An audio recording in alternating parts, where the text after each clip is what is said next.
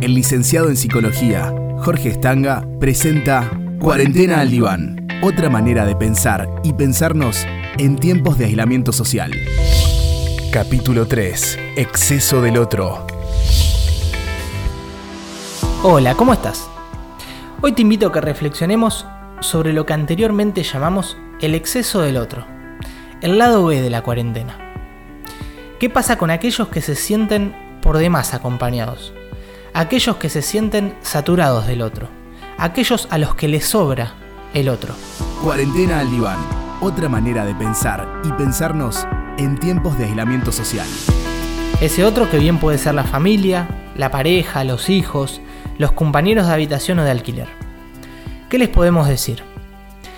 Lo primero que podríamos decirles es que lo mismo que se nos recomienda afuera, también es útil para los que estamos adentro. ¿Qué cosa? Que sepamos mantener una distancia prudencial en relación al otro. Esto rige tanto para afuera como para dentro de la casa. Es esencial, si te sentís saturado entonces, que tomes distancia. No sé si se dieron cuenta, pero en esta pandemia las dos principales categorías que entran en juego son justamente la distancia y el contacto. Parece ser que en el manejo de estas dos cuestiones radica la mejor vacuna que podemos encontrar. Todo el tiempo se repite en televisión. Hay que mantener distancia y evitar el contacto. Ahora bien, ¿cómo hacemos para mantener distancia cuando muchas veces los espacios no lo permiten o de a ratos se vuelve una misión imposible? Lo interesante acá es que para adentro de la casa no hablamos de distancia física, aunque a veces también podría ayudar, sino que hablamos de distancia psíquica. Fíjense esta paradoja. Esta es una pandemia que ataca las vías respiratorias, pero ataca las vías respiratorias tanto del que se contagia como del que se resguarda. ¿Qué quiero decir con esto? Que muchas de las frases que más escuchamos nosotros en nuestras consultas en la actualidad dicen o refieren a estoy asfixiado, estoy saturado, en casa ya no se puede ni respirar, no soporto más al otro, no lo aguanto más, no lo tolero, ya no lo puedo ni ver. ¿Qué se sugiere entonces ante alguien que se siente asfixiado? Que busque oxígeno. ¿De qué manera? Armando límites. Para que algo no se desborde, hay que construirle bordes y el borde va a estar dado justamente por la construcción de límites y reglas. Acá pasa lo mismo que cuando un equipo de fútbol entrena. A veces entrena en cancha grande y a veces lo hace en lo que se llama espacios reducidos. Y las reglas en espacios reducidos no cambian, son las mismas. No es que se puede pegar patadas o agarrar la pelota con la mano. Bueno, en sus casas pasa lo mismo. Los mismos acuerdos que rigieron siempre, es importante que rijan cuando estamos en espacios reducidos. ¿Y cuáles serían estos acuerdos? Bueno, volvemos a lo mismo, distancia y contacto. En cuanto a la distancia, es importante respetar la autonomía del otro, la privacidad del otro, el espacio personal del otro. Que cada cual tenga su tiempo para sí mismo por separado.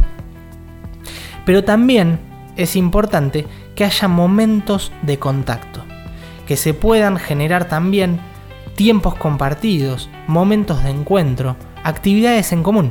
Creo que la importancia está en saber alternar y administrar estos momentos, que no sea todo todo el tiempo, ni lo uno ni lo otro. Miren, con los vínculos sucede lo mismo que con el fuego. Si se satura, se apaga. Los que hacen asados sabrán de lo que les hablo. En toda relación humana es esencial el oxígeno y el espacio. Y esta pandemia vino a poner en jaque ambas categorías. Es importante entonces que sepamos hacer algo con esto.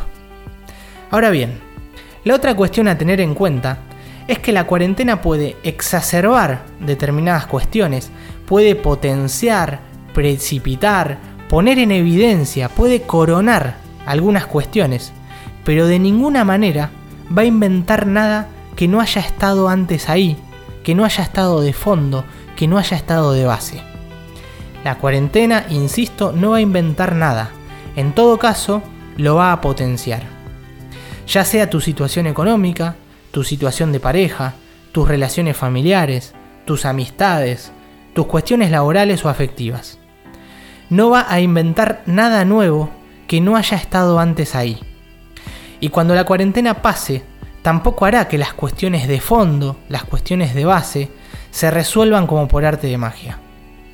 Ayer escuchaba a un psicoanalista que en una entrevista decía, seremos lo que hagamos con lo que esta pandemia deje de nosotros. En todo caso creo que es un momento apropiado para que cada cual pueda separar la paja del trigo, despejar y ver qué tiene que ver con qué. ¿Qué hay de fondo y qué hay del efecto cuarentena en todo esto? El virus no es el culpable de todos nuestros males, cuando en verdad muchos de ellos ya estaban ahí antes del virus. Pensemos esto, el codo puede servir para saludarnos, puede servir como expresión simbólica de apoyo, el codo con codo, o puede servir para lastimar. Con el codo podemos acercarnos o alejarnos del otro. Y para seguir con el juego de palabras, eso sí está en nuestras manos. Así de relativa es la cuestión. El filósofo Arthur Schopenhauer escribió la metáfora de los erizos o puercoespines que dice así. En una noche oscura y fría, algunos erizos descubren que si se juntan, tienen menos frío. Se acercan cada vez más, pero son erizos, y se pinchan. Asustados, se apartan. Cuando se alejan, se lamentan de haber perdido calor, pero al mismo tiempo temen volver a pincharse. Pasado un tiempo y vencido el miedo, vuelven a juntarse y se pinchan de nuevo. Así siguen durante algún tiempo hasta que descubren una distancia que les permite darse calor sin pincharse. ¿Cómo vas a hacer vos entonces para encontrar calor sin pincharte, para respirar sin asfixiarte y para usar el codo sin lastimar? Nos vemos la próxima. El licenciado en psicología, Jorge Estanga, presenta Cuarentena al Diván. Para contactarte con el licenciado, envía un mail estangajorge.gmail.com